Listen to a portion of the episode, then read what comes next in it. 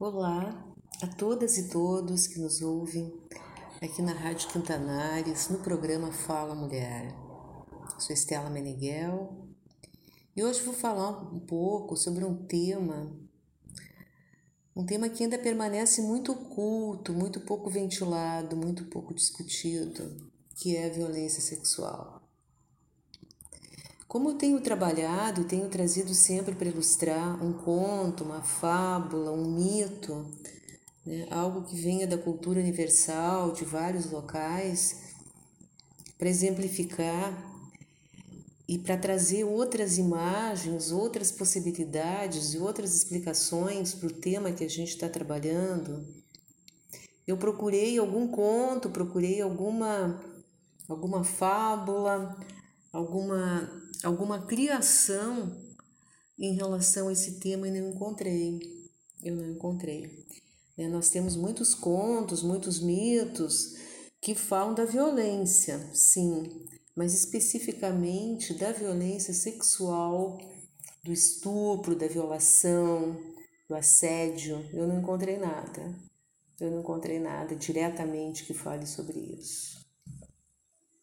Então eu vou começar fazendo referência a uma carta que eu recebi. É uma carta de uma jovem, é, uma jovem é, na área da, da área da saúde, uma trabalhadora da área da saúde, que atualmente está fazendo uma residência né, nessa linha da saúde da família, da saúde comunitária, da atenção primária em saúde. E ela nos conta ela relata uma visita que ela fez junto com a médica da unidade de saúde eh, numa, numa casa muito humilde, na região periférica de Porto Alegre, no domicílio de uma moça, uma moça que já vinha se tratando, já vinha sendo cuidada na unidade de saúde e que sofre de depressão.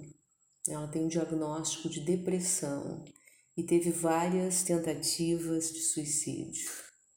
Atualmente ela mora com o namorado, ela mora perto da mãe, mas ela tem uma relação bastante bastante conturbada, uma relação difícil com a mãe.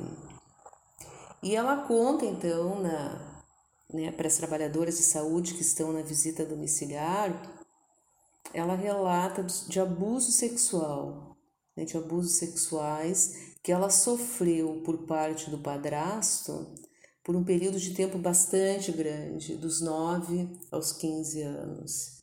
Eu só queria pontuar que nessa idade né, pré-menstruação, que a gente chama pré-púbere das meninas, elas têm um risco bastante elevado né, de sofrerem abuso sexual, de que o abuso sexual inicie nesse momento. Até porque a gente vive numa sociedade né, que cultiva né, muito né, pedofílica, talvez a gente pudesse dizer entre aspas, né, mas essa essa né, essa, essa erotização de meninas, de, de crianças, de crianças. Então ela conta que ela sofreu esse abuso sexual por esse tempo todo, mas que a mãe dela nunca acreditou, nunca acreditou, sempre ficou do lado do companheiro. É, e então esse esse é o digamos o tema né, dessa visita. E a médica, quando é acompanhada com essa essa moça que é residente, elas então é, trabalham, elas ouvem atentamente a importância dessa escuta respeitosa, dessa escuta não crítica, não julgadora. Né? Elas ouvem essa moça e, e buscam né, é, manter, estimular o vínculo dela com a unidade da saúde e com atividades como oficinas, oficinas de arte, grupos, grupos de mulheres, grupos de conversação, né, que são atividades, são ações de saúde que reforçam, né, reforçam a autoestima, reforçam né, os, os aspectos positivos né, de uma pessoa que ainda vive né, sofrendo as consequências dessa situação de violência. E eu, como, como coloquei antes, né, na medida em que eu não encontrei nenhuma, nenhum conto, nenhuma, né, nenhuma fábula, nenhum mito relacionado com a violência sexual, eu pensei em trazer o comentário de um filme, é um filme brasileiro eh, que se chama Anjo do Sol. Anjo do Sol, um filme que já tem bastante tempo, ele foi produzido em 2006 e ele trata um tema que não, não, não é exatamente o abuso sexual, mas é a violência sexual. Né? A violência sexual uh, que, que acaba levando, né? que acaba nesse, nesse filme uh, propiciando, digamos, levando como único itinerário possível essa menina que foi violada à prostituição, à prostituição infantil. Então a gente sabe né, que a violência ela acompanha a história da humanidade. A história da humanidade dá para dizer, talvez, que é uma história de violência. Né? E, e pelas suas características patriarcais, né, muita dessa violência é dirigida contra as mulheres. Né? Ela significa a violação de mulheres. Né? E se a gente pensar, por exemplo, no Império Romano, o Império ele está ele tá fundado sobre uma violência contra as mulheres, que foi o rapto das Sabinas. Então, raptar, violar a mulher do outro grupo também significou em vários momentos a fragilização do outro grupo e uma estratégia belicosa, uma, uma estratégia de violência, uma, uma estratégia de tentar diminuir né, e subjugar o outro grupo. A gente não pode esquecer da história da ocupação né, do território americano, onde as, as mulheres indígenas também foram sistematicamente violadas. Nós somos frutos, nós somos frutos de, de violações. As mulheres indígenas e as mulheres negras né, que vieram com o tráfico de, de escravos. Então, elas foram foram sistematicamente violadas, maltratadas, né? tanto, tanto as indígenas quanto, quanto as africanas. Então, nossa história é uma história de violência, uma história de violência contra as mulheres, que resistiram, resistiram, mas não, não se pode esquecer, né? mesmo contextualizando a época, de que é uma história de violação, é uma história de, de apropriação é, do território e dos corpos, desses corpos racializados dessas mulheres. Isso acontece, isso aconteceu mesmo agora, né? a guerra que acontece na Europa contra na, na Bósnia também é um, é um, é um, é um relato de, de, estupros coletivos de mulheres no sentido né, de, de, de vulnerabilizar uh, um, um, grupo étnico, no caso as mulheres muçulmanas. Né? Então dá para dizer que o lugar da mulher na guerra, mesmo quando vítima, é um lugar fora dela. E por que isso? Isso porque isso foi silenciado, despolitizado, escondido. Né? Escondido o que, que realmente isso, isso aconteceu, o que, que realmente isso, isso se tratou. E se nós pensarmos, então, bom, e além disso, além disso, os estupros, até bem pouco tempo atrás, eles não eram considerados um crime, não eram considerados crime. Então, é, né, se a gente pensa né, o quão recente né, foi a, a, a positivação né, desses atos como crimes e, e, evidentemente muitíssimos deles ainda não não criminalizados, muitíssimos ocultos, porque as mulheres ainda além de serem vítimas, muitas vezes elas têm vergonha pela vitimização que elas sofreram e elas deixam então de notificar, né, de denunciar esses crimes. Então, o que é violência sexual? Segundo a Organização Mundial da Saúde, é todo ato sexual mas não apenas o ato sexual, também a tentativa de consumar um ato sexual, ou insinuações sexuais indesejadas, ações para comercializar ou usar de qualquer outra maneira a sexualidade de uma pessoa por meio da, da coerção que pode ser física ou pode ser psicológica. Independentemente da relação dessa pessoa, né, desse agressor com a vítima. E isso que pode acontecer em qualquer lugar, incluindo o lar, incluindo a rua, né, um espaço público, incluindo o local de trabalho. Há trabalhos que mostram que em torno de 30% das mulheres em escala mundial sofreram algum tipo de violência sexual. No Brasil, os dados né, dos sistemas de informação, eles mostram é, que a maior parte das notificações dessas violências, isso não significa que sejam todas, são aquelas que são denunciadas e notificadas, são relacionadas, né, a violência sexual, ela está relacionada com meninas, né, e mas sabendo que os dados são subnotificados, né? e que muitas mulheres adultas que são eh, estupradas pelos companheiros ou que fazem sexo à força, elas não percebem, muitas não percebem, não entendem que isso é um ato violento, porque elas entendem que o destino da mulher, a obrigação da mulher é, é atender né, aos, aos, às demandas sexuais dos seus, dos seus companheiros, mesmo quando isso seja né, acompanhado de violência. Considero que é o seu dever. E, e, e, muitas não notificam. Então, esses dados são extremamente subnotificados. No Brasil, 70% das vítimas de estupro, segundo também esses dados de notificação, acontecem em crianças, né, são menores de idade. E segundo uh, o Disque 100, né, o Disque Direitos Humanos, uh, e, e, o Sistema Único de Saúde, o SUS, uh, há mais de, entre o período de, de 2012 e 2015, houve mais de 120 mil casos de abuso sexual contra crianças e adolescentes. Isso significa três abusos por hora. Três abusos por hora. É, em, nível, em nível mundial, se estima que em torno de 20% das meninas já sofreu um abuso sexual.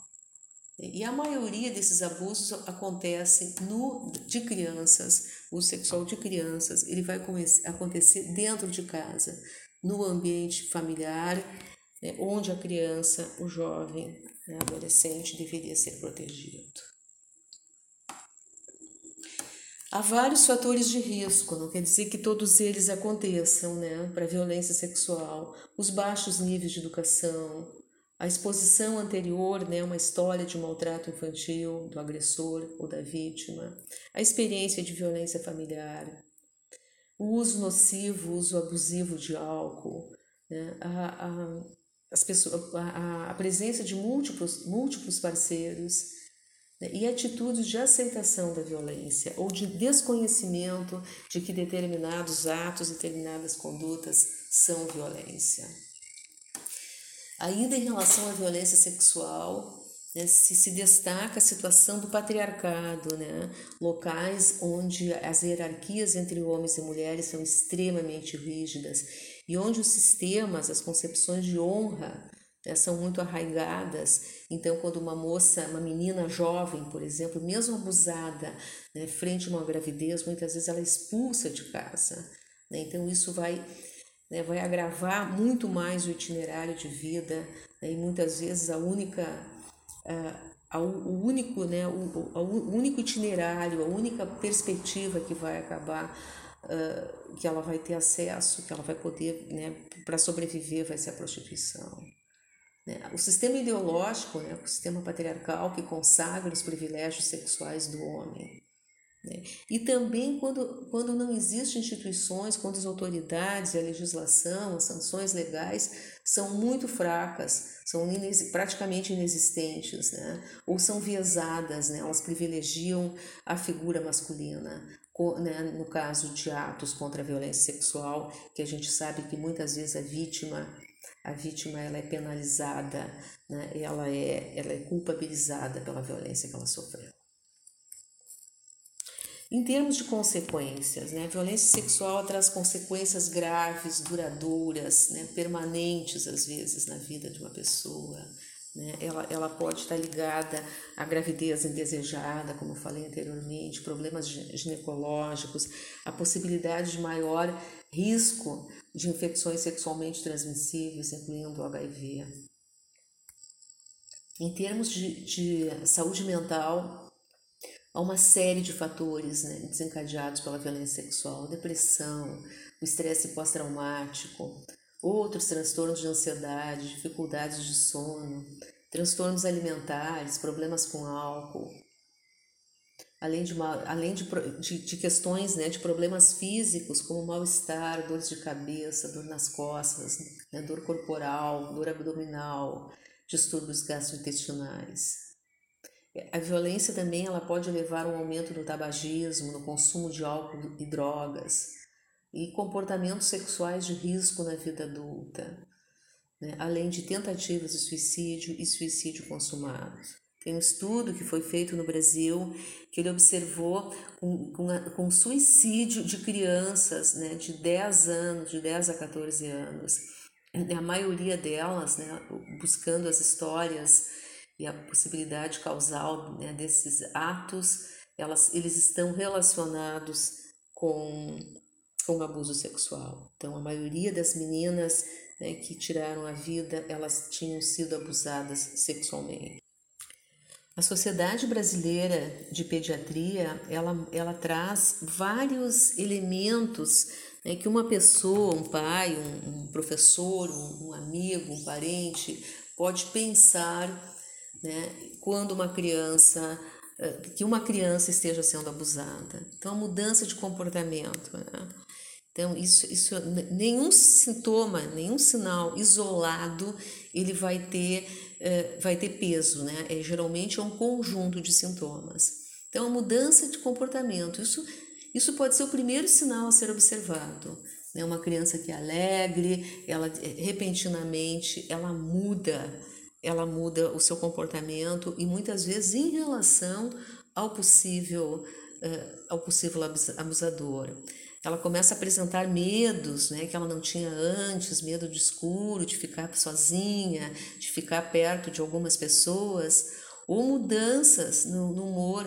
Ela era extrovertida e passa a ser muito quieta, muito introvertida. Ela era calma, ela passa a ser agressiva. Né? Então, muitas vezes ela pode ficar em pânico quando ela está perto daquela pessoa que é abusadora. Né? Ou, ou ela pode rejeitar uma pessoa que ela já tinha, tinha anteriormente uma relação amigável, amistosa. Uma outra questão para tentar é o que a gente chama de proximidade excessiva.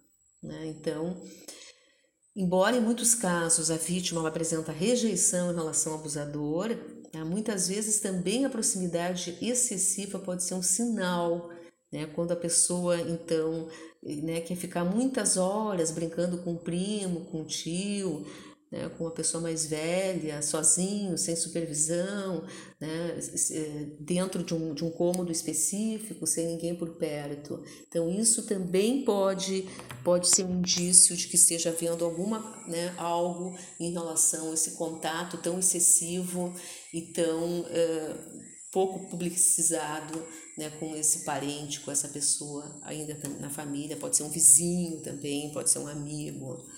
Né?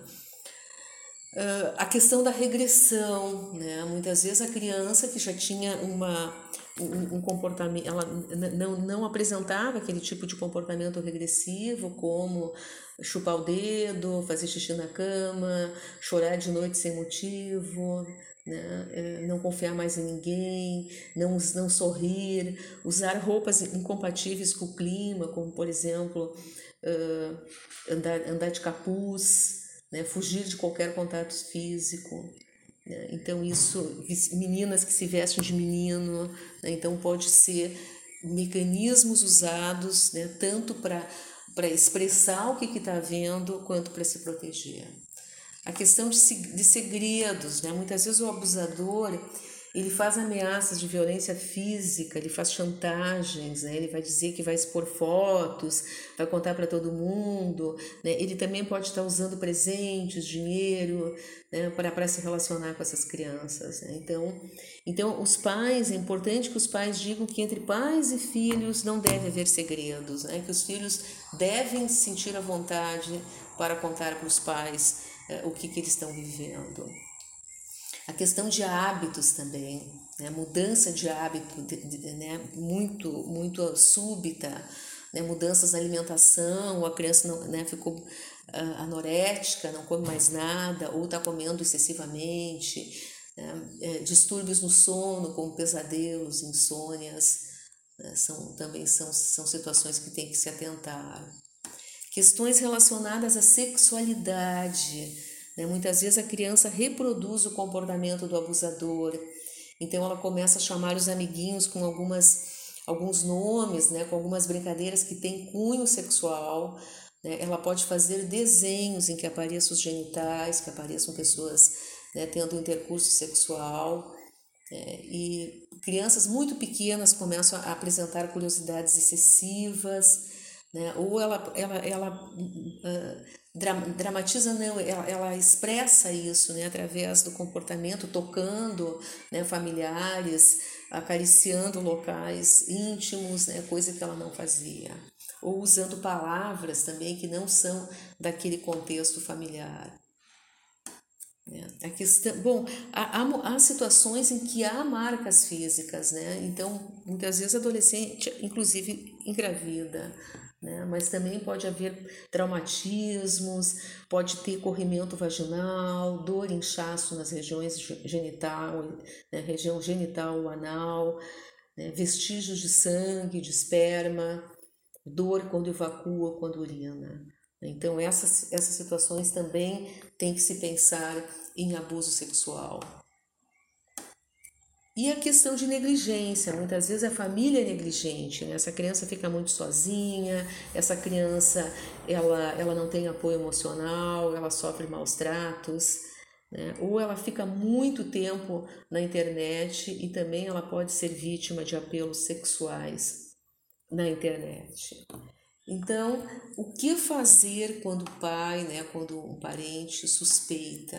Né? Então, é, é, é, é muito importante conversar com a criança, conversar de uma forma aberta, de uma forma tranquila, sem ser interrogatório, mas perguntando se ela está bem, se tem alguma coisa que ela gostaria né, que fosse feito para lhe apoiar, para lhe ajudar.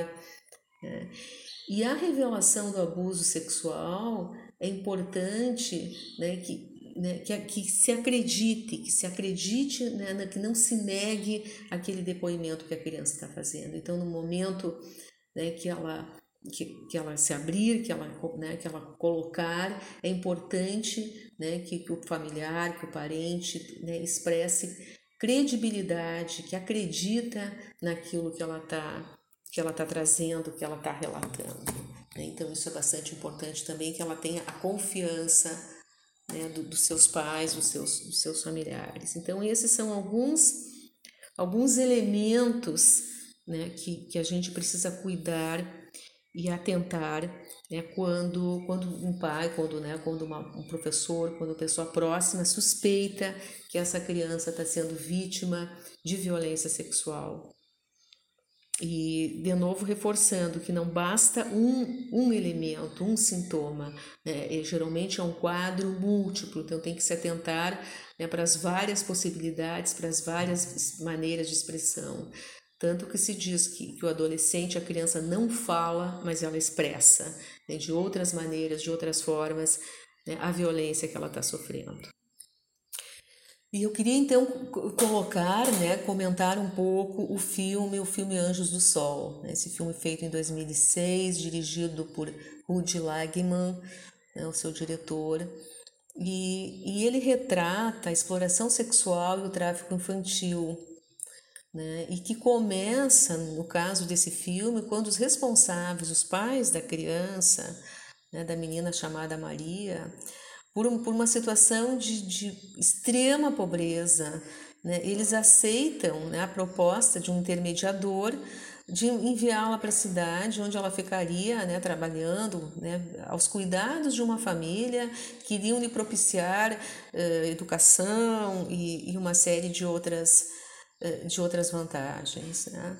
Então, isso pode acontecer muito né, em, em famílias uh, que estão sofrendo uma situação de muita pobreza, de muita carência e que acreditam que acreditam que a criança eh, vai ter né, uma possibilidade de um futuro melhor, que vai estudar, que vai ser cuidada, que vai ter comida, vai ter, né, vai ter possibilidade de melhoria na sua condição de vida. Né? Então, então no, no filme, uma menina de 12 anos, né, de uma família muito pobre no interior da, da Bahia, ela foi vendida pelo seu pai para um aproveitador que por sua vez ele vai revendendo essa menina, né? Ele revende por uma cafetina que faz um leilão, um leilão de virgens. A gente já ouviu de meninas virgens, meninas às vezes que nem chegaram à menarca, né? meninas menores são leiloadas, né? Para para serem estupradas, para serem violadas. Né, em, por, né, por homens maduros, adultos que, que, que entram né, nesse, nesse crime, né, que compactuam com esse crime. Então, nesse leilão, o fazendeiro, ele arremata, né, ele compra a menina para dar de presente para o filho dele, que era virgem ainda.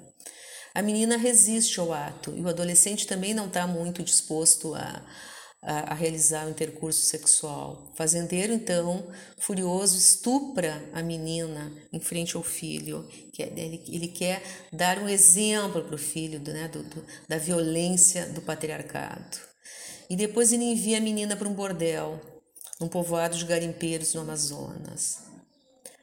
E aí ela vai sendo tratada como mercadoria, transportada num baú de caminhão de um lugar para o outro, é, quando chega ao bordel, ela é recebida pelo dono do local, que começa estuprando novamente essa menina, antes de colocá-la à disposição dos clientes na noite. Então são cenas extremamente, esse filme é muito tocante, né? São cenas extremamente dolorosas, são filas, filas de homens adultos, né, num local pobre, num local de garimpo, num local de muita agressão e violência masculina, violentando a menina de 12 anos, né? assim como outras meninas menores que estão nesse local. Né? Aparece então a fuga, né? ela tenta fugir justamente com uma outra menina e a fuga elas são caçadas, elas são caçadas e a menina mais velha ela é morta, ela é assassinada.